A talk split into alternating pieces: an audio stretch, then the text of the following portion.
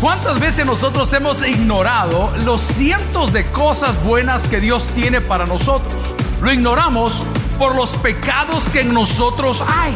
Y Dios muchas veces dice, hijo lindo, yo conozco el origen de tu problema. Y el problema no es el trabajo, el problema no es el jefe, el problema está en tu corazón. Amiga, date cuenta.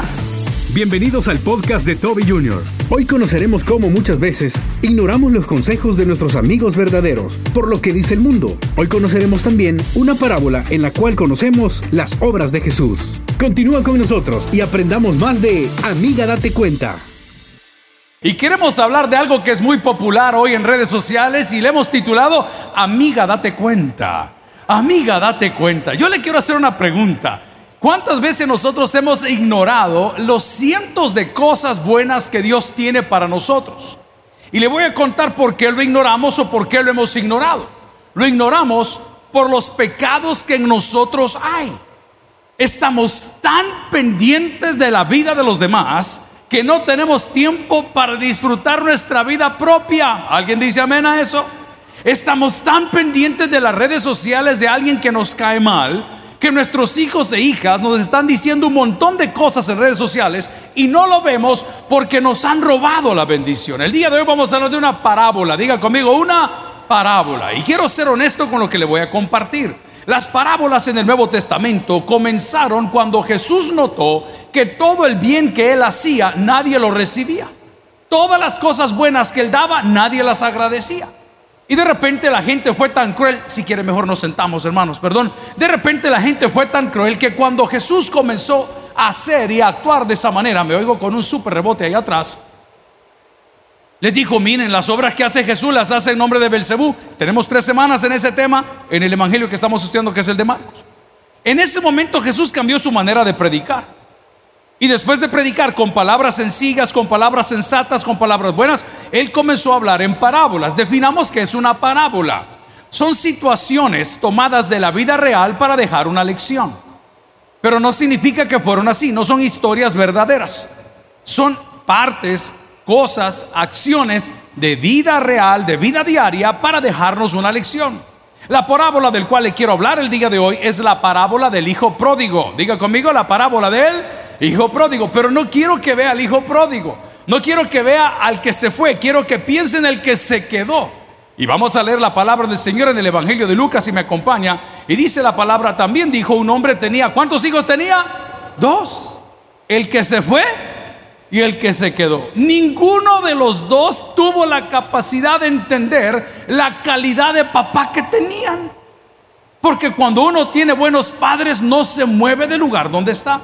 Ayer con todo el equipo de ECO que ha venido de los Estados Unidos, de México, y el equipo de ECO que está aquí en El Salvador, estamos disgustando y, hablando y compartiendo.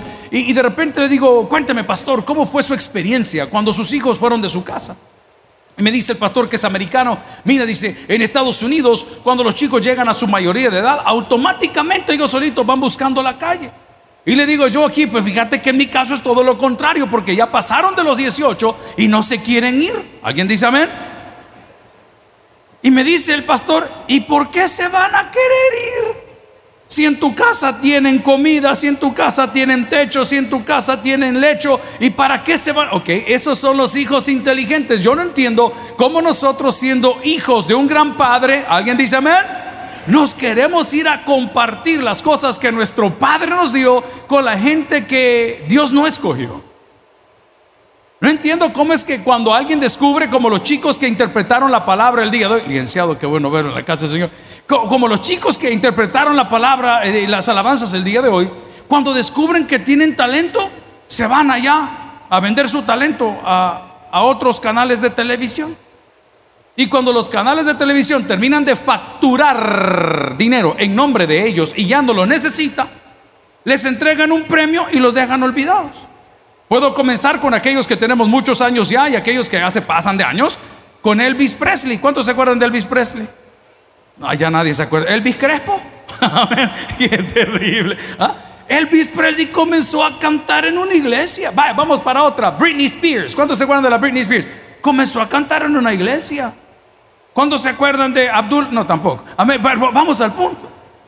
Todos comenzaron bien en la casa de papá, pero el problema es que ni el que se fue ni el que se quedó. Amiga, date cuenta. Amiga, date cuenta. Estás desperdiciando tu vida porque ya sea que te vayas o que te quedes, no estás aprovechando lo que Dios te dio. ¿Y qué nos ha dado Dios? Nos dio a Cristo. Mire qué regalo más bello. Y el Cristo el cual la Biblia predica es un Cristo que perdona, que justifica, que salva, que anima, que acompaña, que desarrolla, que multiplica. Y no lo aprovechamos porque estamos tan empecinados en ver por qué se fue fulano y por qué se fue Mengano. Ayer en la charla que tuvimos, en la intervención que me tocó de 40 minutos, les decía a mis colegas del Tabernáculo Central y de los tabernáculos en general, hermano, el año 2022 va proyectado hasta el 2025. Y le quiero dar una noticia, yo ya no lo voy a andar siguiendo. Yo no tengo por qué andar viendo, vino fulano, vino sutano, vino perencejo, participó este. Hermano, no, hagámoslo de la mejor manera, seamos amigos y salga por la puerta de enfrente. No, hermano, no sigamos peleando. No voy a desperdiciar los minutos valiosos de predicar el Evangelio y de poder multiplicar nuevas generaciones en corregir tercos, burros. No, no lo voy a hacer y necios. Por eso la Biblia dice, responde al necio conforme a su necedad, para que no se estime como sabio en su propia opinión. Por favor, démonos cuenta. Recién estaba despertándome, comienzo a bajar por la bajada, porque ahí se baja. Amén. En esta cuadra, calle Doctores Galope Bertrán y un hermanito precioso en un Geo Prism color ocre detiene el carro inmediatamente a media calle. Le pone el freno de mano, pastor, le quiero contar un testimonio. Tenía 15 años de estar orando por esto, por lo demás, por una herencia. Y este es el testimonio y este es el carro. Amigo, date cuenta, Dios sigue haciendo milagros. Ojo, en los que se quedan como en los que se van. Si ese aplauso es para el deseo del corazón. Pero ¿qué pasó con nosotros? Dejamos de tener fe. ¿Cuántos viernes ha venido usted? Digo viernes, pero venga todos los días. Pero ¿cuántos viernes hemos venido acá a escuchar que la gente prospera, que la gente sana, que la gente le dan visa, que la gente le dan trabajo, que el otro le, le sanaron esto, que le devolvieron a su esposo, que sus hijos volvieron a casa? Y nosotros no nos damos cuenta del tesoro que tenemos en nosotros. Aparte de Jesús, Dios nos entregó a su Espíritu Santo. Y yo amo, y lo digo de esa forma, no faltando respeto a ninguno de la Trinidad, pero yo amo la presencia del Espíritu Santo porque la presencia del Espíritu Santo me hace entender las cosas. ¿Tendrá usted algún amigo o amiga? Que cuando está como pasándola mal, de repente le hace una llamada y dice, no hombre, cálmate hombre, déjame explicarte qué es lo que está pasando. Déjame comunicarte qué es lo que está realmente sucediendo. Ah, qué bueno, porque le hace entender. Yo tuve maestros maravillosos, pero tuve maestros que fueron mis amigos. Y cuando yo no entendía el problema, inmediatamente ese maestro se tomaba el tiempo de explicarme. Yo amo al Espíritu Santo porque Él nos hace entender todas las cosas. ¿Alguien dice amén? ¿Cómo lo puedo probar? Tu corazón te dice cuando estás haciendo mal. Anoche que tomaste la decisión de irte a dormir a eso de las 6 y 15, amén, terrible, y estabas en la cama y daba vuelta para un lado y daba vuelta para otro lado y daba vuelta para un lado, ¿sabes quién te estaba ministrando? El Espíritu Santo. Y tú comienzas a ver en tu, amiga, date cuenta. ¿Mm? Ay, quizás la sopa estuvo muy pesada. Ay, no, quizás comí demasiado pan. Ay, no, no debí repetirme tal cosa. Ay, no, tomé demasiado café. Y el Espíritu Santo está parado al lado de tu cama diciendo, hey, Pongámonos a cuentas, hombre. Levanta el teléfono y arregla tu problema con tu vecino, hombre. Yo sé que hay que tener paciencia. Yo les he contado que tengo algunos vecinos muy especiales. Y ya no los conozco por sus nombres, conozco por el tamaño del perro que pasean. Y enfrente de la casa donde yo vivo hay un árbol, el árbol del fruto de la vida, del bien y ah, y hay una serpiente en el palo. Mire, hermano, usted no sabe cómo me siento yo cada vez que abro mi puerta y mi vecino maravilloso que tiene un perro como de dos libras tres cuartos, amén, pesa más una hamburguesa del Burger King. Me ha dejado todos los desechos del perro en la puerta, todos los días. Yo a ese perro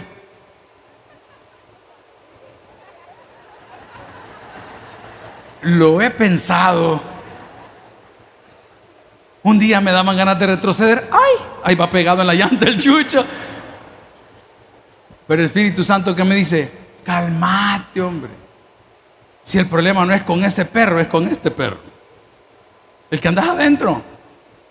Yo amo el Espíritu de Dios porque el que se queda, el que permanece o el que se va tiene la misma bendición, pero como andamos tan en la carne, tanto el que se queda como el que se va, que no disfrutamos lo que Dios nos da. ¿Y qué nos ha dado Dios? Escuche bien que nos dio este domingo 24 horas de vida. ¿Alguien recibe esas 24 horas el día de hoy? Gloria al Señor. Eso nos regaló 24 horas. Ay, mira, yo no sé cómo vamos a celebrar el fin de año. Hermana, termina el fin del domingo. Hay señoras que andan preocupadas que si va a alcanzar el pavo el 24. Amiga, date cuenta. No, me disfrute su día, disfrute su vida. Nada cuesta saludar, nada cuesta poner buenos días. No sé cuántos contactos tiene usted en su red. Hágalo, hermano. No, no se cohiba, no se prive. Disfrute su vida en Cristo. Dice aquí la parábola, dirige con una parábola, es una narrativa de situaciones de la vida real para dejarnos una lección. Le dije que las parábolas las utilizó Jesús cuando la gente no quería recibir lo bueno que él hacía, sino que se ponían a blasfemar en contra de él diciendo que hacía cosas en nombre de Belcebú. Y Jesús dijo, ¿saben qué? I'm going to change the game. Voy a cambiar el juego. Les voy a hablar en parábolas para que entiendan los que yo quiero que entiendan. ¿Cuántos han entendido la parábola el día de hoy? Gracias a Dios por ello. ¿Y sabes por qué la entendemos? Porque el Espíritu de Dios está en ti y te redarguye, te guía, te habla. Pero la Biblia dice en el versículo 11, también un hombre dijo que tenía cuántos hijos? Dos, siga conmigo en el versículo 12. Y el menor de ellos, diga conmigo el menor. Casi siempre el menor es el troublemaker, el causante de problemas. el menor es la cola de Judas. En el caso de mis dos hermanas mayores, yo fui el menor y fui el más santo. Nunca, que, mira qué curioso, en mi caso, con mis hijos, el menor es el más sensato. Es el que calma a los hermanos. Cuando los hermanos no quieren ir a trabajar, el menor les dice, ustedes van a ser pobres. Es la voz de Dios hablándole a estos haraganes que tengo en la casa. O le habla a uno de los dos hermanos que se dejan mangonear por la novia porque son tóxicas, hermano, no hay duda. ¿Ah? Cada quien tiene su tóxica. Y de repente viene el pequeño y le dice, bueno hijo, le digo, ¿y, vos que no tenés novia? No, papá me dijo, quiero terminar mi carrera, yo quiero ser un hombre de negocio. Te amo, te amo. no cometa los errores de tu padre. ¿Ah? El menor de ellos. Significa el menor, vamos a tomar la ilustración que es el menos experimentado. El que siempre se va es el inmaduro. Hermano, yo he tenido situaciones en la organización, específicamente en California, donde he estado platicando con pastores, tratando de resolver problemas, y uno de los pastores del tabernáculo agarraba el café, en un Denis específicamente, y se lo ha tirado en la cara al otro y se ha levantado y se ha así. Yo le hago una pregunta a esta etapa de mi vida, con todo lo que el Señor nos ha prestado en El Salvador, y las cosas que Dios hará en El Salvador, ¿cuántos dicen amén? Con los años que vienen.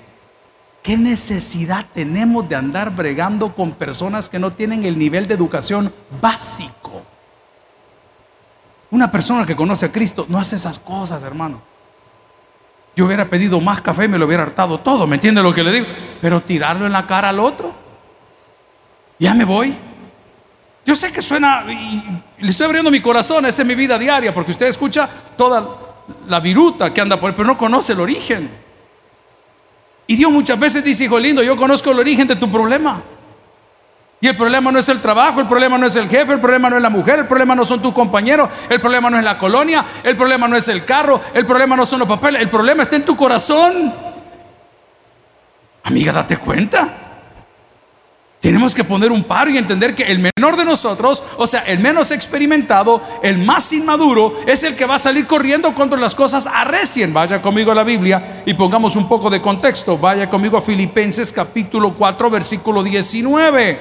Quiero recordarte que no estás solo.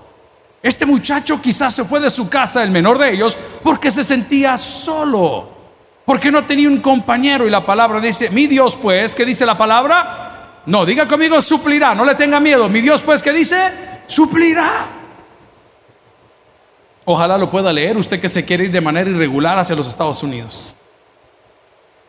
Ojalá que lo pueda leer usted que se quiere ir de manera irregular hacia Europa. Ojalá que pueda leer usted que se quiere ir de manera irregular hacia Sudamérica. El Dios del cual te estamos predicando es un Dios que todavía vive todavía hace milagros, todavía perdona pecados, todavía restaura familias, todavía cambia corazones. Y ahí está diciendo, mi Dios pues suplirá todo lo que os falta conforme a sus riquezas en gloria. Diga conmigo, sus riquezas en... Vaya. Le voy a explicar algo. ¿Cuánto ha sido algún supermercado acá en San Salvador? O en ok, bien, perfecto. Cuando usted va al supermercado, usted llega donde la cajera y le dice, señorita cajera, perdóneme, ¿y dónde es que venden el chuco? No, vea, porque en el selecto no venden chuco todavía. esto ya lo van a vender también. ¿ah? O llega la despensa de Don Juan o la maxi despensa. Eh, buenas tardes, perdón, ¿dónde venden los lingotes de oro? Ah, en la cornucopia le van a decir, allá vaya para a la hormiga.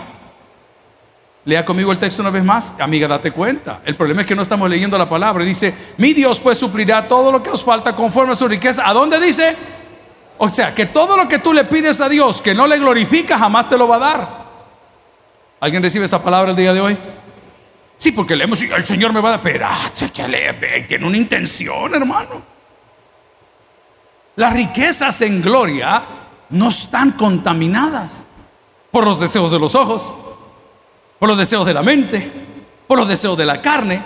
Son cosas mucho más preciadas. Si hiciéramos, y esta suena cruel la ilustración, pero si vamos en este momento a Hospital El Salvador y le decimos a cualquier persona que esté ahí, hermano, este, ¿qué bienes tiene usted? Ah, yo tengo una finca, tengo una casa, tengo un carro, tengo un bote, tengo un avión, tengo esto. Este, ¿qué tal si le cambiamos eso por un par de pulmones nuevos? Estoy seguro de que estoy seguro de que estoy seguro que un gran porcentaje de las personas dirían, mire, llévese todo lo que quiera, solo déjeme poder respirar. ¿Alguien entiende lo que estoy hablando? Esas son las riquezas en gloria.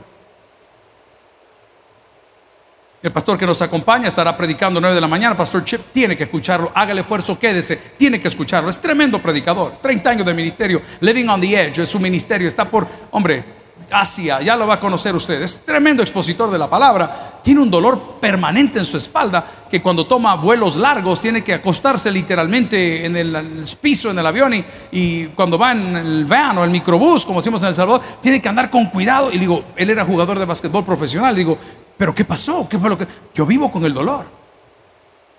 Y ayer departiendo después de todo el evento en una cena me dice, yo cambiaría cualquier cosa con tal de que este dolor no esté aquí. Lea conmigo una vez más Filipenses 4:19, por favor, dice, mi Dios pues suplirá, léalo conmigo, mi Dios pues suplirá todo lo que os falta conforme a sus riquezas en gloria. ¿En quién? En Cristo Jesús. Los muchachos andaban buscando fama, los muchachos andaban buscando billete, el menor de ellos, el que se movió, no se había dado cuenta de las riquezas que tenía en su casa, no le faltaba la compañía, no le faltaba su hermano, no le faltaba su papá, no le faltaba su mamá, no le faltaban los siervos, porque los siervos se mencionan al fin de la parábola, no le faltaba nada, pero él no se daba cuenta. ¿Por qué? Porque estaba envanecido queriendo hacer lo que los otros hacían, vivir como los otros vivían, vestir como los otros vestían, hablar como los otros hablaban, viajar como los demás viajaban. Amigo y hermano, yo le doy gracias a Dios porque Dios nos tiene en este lugar. Alguien me acompaña con un amén el día de hoy. Y le voy a explicar por qué. Al estar viendo las noticias, debo confesarle que muchas veces anhelé, anhelé estar con esas personas en esas reuniones en esas posiciones. Nosotros conocemos por lo que el Señor nos permite el quehacer de la calle. No de las grandes multinacionales, no, el de la calle, el básico. Seguridad, necesidades, si fuera a nivel alcaldía. Y más de alguna vez dije yo, hey, qué chivo sería que yo pueda ser concejal. Ah, qué bonito sería ¿verdad? poder llegar a ser alcalde. Ah, qué bonito llegar a ser imputado, digo, diputado, amén. Son dos cosas diferentes para el imputado, diputado. Pero acá es lo mismo hoy, vea.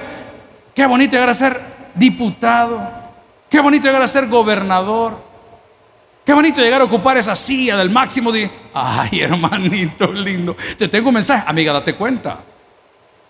Los cielos y la tierra pasarán, pero mis palabras no pasarán. Y en esas palabras están las promesas de Dios. Gloria a Cristo, sirva ese aplauso. Ahí están las promesas de Dios.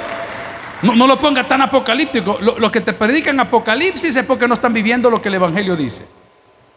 ¿Cuántos disfrutan a su familia aquí? A mí me ha tomado años poderlo decir.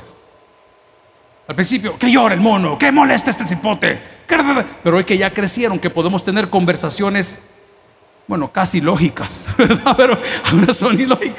Pero ya son conversaciones de hombres, pues. A mí me encantó. El otro día fuimos los tres a almorzar, o sea, tres hijos y su servidor, solo varones. Y qué interesante platicar con ellos, hermano. Cada uno tiene una visión diferente de la vida, cada uno tiene una meta diferente en la vida, cada uno tiene inquietudes y problemas diferentes en la vida. Ok, entonces cuando yo estoy disfrutando de mis hijos, como predicador, me confronta que digan, mañana viene el apocalipsis con fuego del cielo. Papá, el que te anda amenazando, algo anda ocultando. Repítalo conmigo, el que te anda amenazando, algo anda ocultando. Que no quiere resolver. Que cree que los vicios se le van a ir por hablar de que Cristo ya viene. No, si Cristo va a venir, que ni te quepa la menor duda. Pero te tengo una noticia. Tu labor no es asustar gente, tu labor es estar preparado. Y dice la palabra como que si Él va a venir hoy. Pero este joven de la parábola del capítulo este de Lucas dice que tenía gente a su alrededor, pero no lo notaba. ¿Y por qué no lo notaba? Porque su corazón, en la inexperiencia, siendo el menor de ellos, dice que se movió y andaba buscando. ¿Qué andaba buscando? quería su plata, él quería sus cosas ya. ¿Cuántos de nosotros nos hemos sofocado y nos hemos dicho, Señor, ¿por qué no me contestas? Señor, ¿por qué no me contestas? Cuando nuestra oración sería, Señor, estoy en la espera, estoy esperando, aquí estoy, Señor, no me voy a rendir, Señor, voy a seguir confesando tus promesas, voy a seguir creyendo a tu palabra, pero aquí hay una garantía de fiel cumplimiento. Mi Dios, pues, suplirá todo lo que os falta conforme a sus riquezas. ¿En qué dice la palabra? En gloria. ¿En quién más? En Cristo Jesús. O sea que no pierda su tiempo pidiendo cosas que no van a bendecir su vida. Habrán personas el día de hoy orando por la inauguración de un nuevo bar. Habrán personas el día orando por un algo. Eso no va a ser bendecido. Y quiero que te des cuenta el día de hoy que te estás perdiendo de grandes cosas por algo que la Biblia dice. Y dice, pedimos y no recibimos porque pedimos mal para nuestros propios deleites. Si cambias tu oración pueden cambiar los resultados. Si cambias tu pensamiento va a cambiar tu actitud. Si cambias tu actitud va a cambiar el ambiente, pero debes de entender que debemos dar gracias por las cosas que ya nos dio, que nosotros no hemos descubierto o no hemos agradecido. Si volvemos a la parábola, a la palabra del Señor, en el capítulo 15, versículo 12, dice, y el menor de ellos dijo a su padre, dame la parte de los bienes que me corresponde, punto y coma. ¿Y qué hizo el padre? Lo justo. Lo justo. Diga conmigo, Dios es justo. No le tenga miedo, Dios es justo. Eso nos debe de afligir. Eso nos debe de afligir. Les he contado que en estos casos legales que hemos estado aclarando y desarmando y desarmando en los últimos años, me ha tocado aprender mucho y los abogados me dicen, pastor, esto debe decir, esto no debe de decir. Eh, si le dicen que hable, puede hablar esto y si no, no diga nada. Usted tiene que presentarse de esta forma y tiene que sentarse de esta otra. Usted no puede decir estas cosas. Y una de las frases que nunca se me olvidaron, que nos asesoraron muy bien, me dijeron, yo no estoy aquí para que se me haga justicia. No. Estoy aquí para que se haga justicia. En general, Dios es justo. La palabra del Señor me dice el día de hoy que lo que yo no he agradecido es que tengo de parte de Dios a Jesús y de parte de Jesús al Espíritu Santo, que no estoy solo, que no tengo hambre, pero tú crees que vas a encontrar éxito separado de Dios cuando los evangelios mismos nos recuerdan en ese evangelio de Juan que dice, y separado de mí, que dice la Biblia, nada. Entonces, ¿qué estamos haciendo corriendo, alejándonos de Dios? ¿O qué estamos haciendo permaneciendo en Dios sin dar gracias por las cosas que ya nos dio? Yo amo la cultura africana.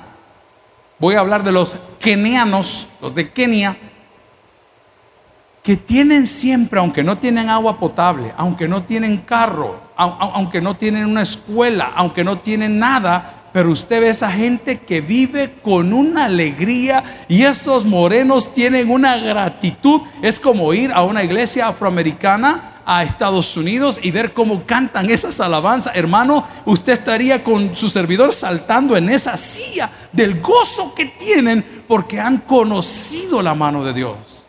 Lo digo con respeto, ¿sabe por qué lo conocen? Porque ellos sí vivieron una etapa de esclavitud. Ellos sí vivieron una etapa donde en los buses había que sentarse atrás. Ellos sí vivieron una etapa de malos tratos en la sociedad y como saben de dónde vienen, sabe lo que Dios les ha regalado. Pues te tengo una noticia. Nosotros en algún momento fuimos esclavos del pecado, por hoy somos libres en Cristo. Tenemos mucho que celebrar y mucho que agradecer. A Él será la gloria. Entonces puedo decirte el día de hoy que el inmaduro se va y el maduro se queda, pero ninguno de los dos había descubierto lo que su padre tenía para ellos. Y Él nos tiene a nosotros esa compañía que viene a través de Cristo, viene a través de su Espíritu Santo. Podemos decir también que el Señor ha sido tan fiel y tan maravilloso con el que se fue, con el que se quedó, que siempre puso alimentos en nuestra mesa. ¿Alguien dice amén a eso? Yo no me canso, han pasado veintitantos años. Y en un culto como hoy, cuando el púlpito estaba en el lado de enfrente, en este mismo templo, a las 7 de la mañana. Un joven estudiante del seminario que no tenía más que la ropa que estaba en un closet, en un apartamento alquilado, con un carro que estaba pagando yo a un lugar que se llamó en El Salvador Continental Motors, que era un escarabajo, el carro más básico del universo. Me tocó subir a predicar con una carga en el corazón, por no decirte con resentimiento, porque yo sabía que al llegar a casa, literalmente, si no comía yo en la cafetería de la iglesia, no íbamos a comer, literal. Y recuerdo ese día haberlo pensado y subir al púlpito con ese resentimiento. Y comenzar a predicar resentido. Y tener que decirle a todo el mundo, mi Dios pues suplirá lo que tiene, mi Dios aquí, mi Dios. Y por dentro yo estaba terriblemente confrontado. Como que me había prendido el speech, la charla. Y al terminar ese culto, hermano, una señora llamada Juanita de López, que es mexicana, Roberto su esposo ya pasó a la presencia de Dios, se acerca al púlpito y nos hizo llegar la comida de nuestra vida. ¿Y qué era? ¿Qué le importa? Pero era un pollo en mole. Yo en mi vida había probado el pollo en mole. Yo no era muy amante de lo dulce y lo salado a la vez. Pero ¿cuántos han probado el pollo en mole aquí? Hay mole poblano, hay mole. bueno, pero para que tenga una idea, es una salsa picante achocolatada. Se lo voy a describir. Es como que agarre un pedazo de pollo campero y zampe un chocolate a la boca a la vez. Qué terrible. Pero era una perolada, una hollada de barro. Y traía el muñeco de tortillas también de las mexicanas que tenía. Y traía un postre maravilloso que es como de leche, que se llama chongo zamorano, zamorano, no me acuerdo. Amigo y hermano, se lo estoy diciendo cuando Dios en la cara le pega a uno. Dice, creíste que te iba a dejar abandonado. Aquí estoy una vez más, dice Dios. Abrí tus ojos, hijo. Agradece. Date cuenta de lo que te rodea. Yo se lo digo el día de hoy usted, quizás vino con un corazón confrontado, dice, Señor, tú sabes que si no hago ese negocio mañana se me va a caer el proyecto, si no hago esta cosa mañana se me va a ir la licitación, si no vengo. Y el Señor dice, amiga, date cuenta, no estás solo. Y la Biblia lo cita y dice, que si las aves del campo que no hilan ni tejen, son cubiertas y vestidas por Dios, cuánto más sus hijos, estoy parafraseando, que somos hechos a su imagen y semejanza. ¿Alguien recibe esa palabra el día de hoy? Amigo, date cuenta, gloria al Señor, date cuenta. ¿Quién eres el que se fue? Es que aquí todo el mundo critica que el hijo pródigo, que las prostitutas y que el no sé qué. Y el resentido social que estaba en la casa, que no se daba cuenta que tenía el mismo papá que no se daba cuenta el resentido social que su papá le estaba cuidando lo que ya le pertenecía, por eso no se lo daba. Estaba resentido con el mundo. Por eso se dio cuenta hasta que su hermano regresó.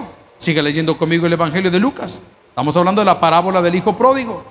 Baje conmigo al versículo, váyase de un solo hasta el versículo 18. Versículo 18. Esta es la palabra del que se fue, del inmaduro. Y dice la palabra, me levantaré iré a dónde? A mi padre. Amigo y hermano, si te vas a levantar, que sea para algo bueno.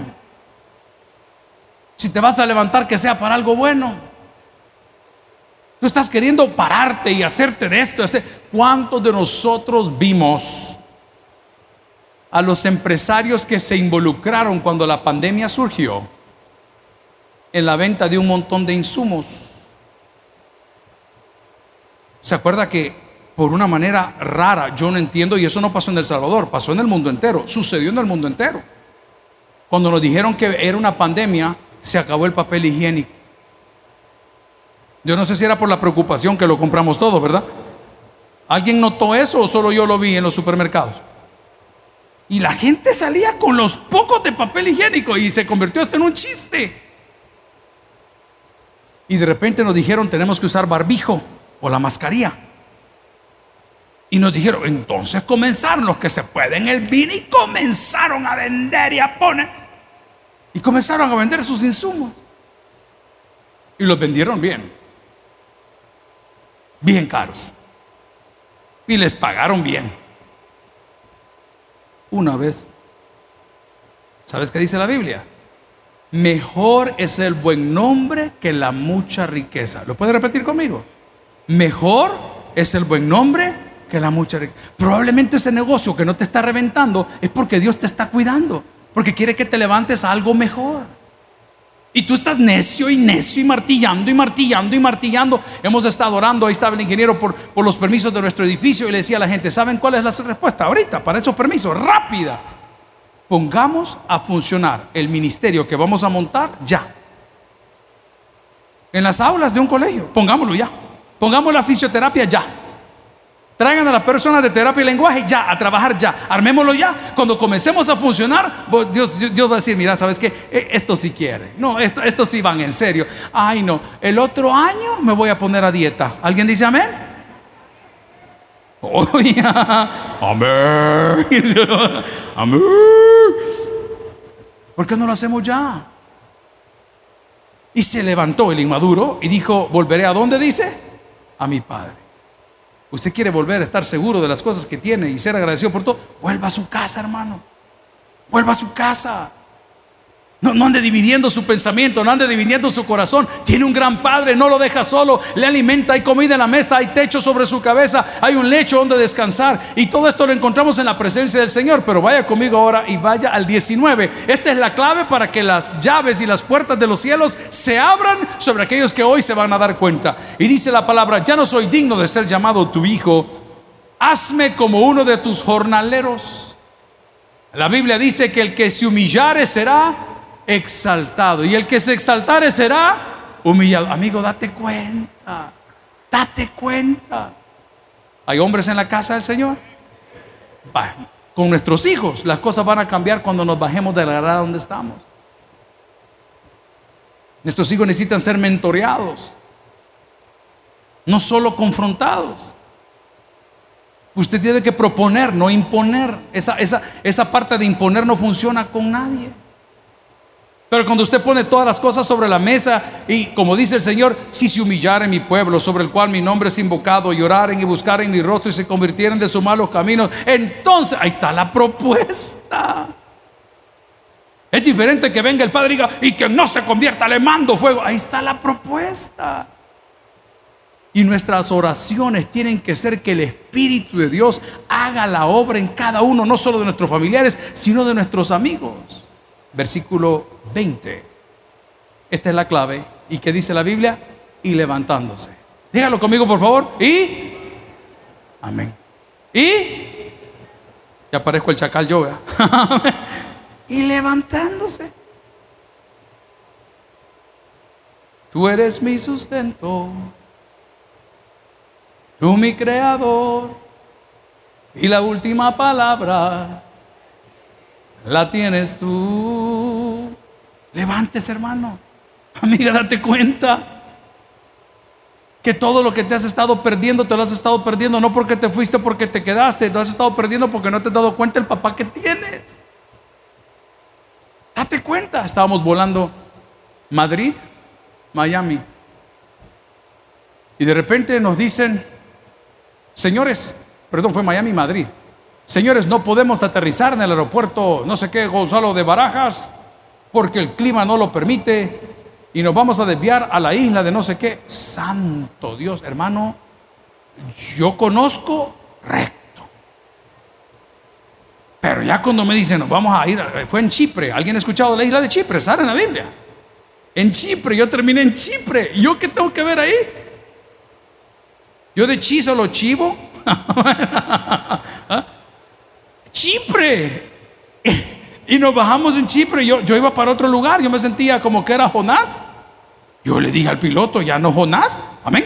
Y, nos mete a Chipre y nos dice, señores, no podemos aterrizar, el clima está pésimo. Vamos, entonces de repente digo, Señor, ¿y dónde voy a dormir? ¿Y, dónde voy a comer? ¿Y con quién voy a hablar? No estuvieron en la pista en Chipre por un tiempo esperando a ver si el clima cambiaba. Una hora, dos horas. El clima no cambió. Y yo no sé cómo funciona lo de migración, pero no todos éramos aptos para estar ahí. Y nos bajan y nos llevan al counter de la aerolínea con que estábamos volando y nos entregaron una hoja. Y en esa hoja estaba la declaración de los derechos del viajero.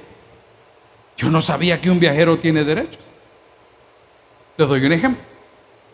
Si yo tengo una orden de captura de parte del Salvador, preste atención, mucha atención con la Champagne Airlines. ¿Eh? Póngale atención. Y esa aeronave está matriculada aquí y vuela bajo bandera salvadoreña. Pero usted tiene algo pendiente con la ley aquí. Y usted por aquella cosa que estaba en oferta el billete.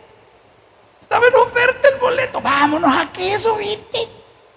Tan pronto pone usted un piecito en ese lugar, esa ley internacional que coordina la Interpol y todo, lo agarran hizo facto. Ay, porque aunque esté volando por allá, es parte del territorio de acá. Es como el cipote que nace en Estados Unidos y usted le pregunta, hola hijo, ¿y tú de dónde eres? Ah, ah, americano. Y las tres plumas del bicho aquí.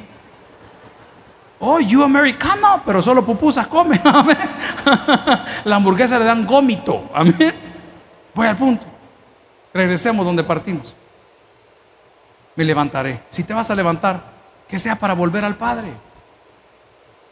Y cuando tu hermano regrese, el inmaduro, si eres el que te quedaste, o cuando tú vuelvas y veas al que se quedó, no te enojes, porque todos tenemos el mismo Padre.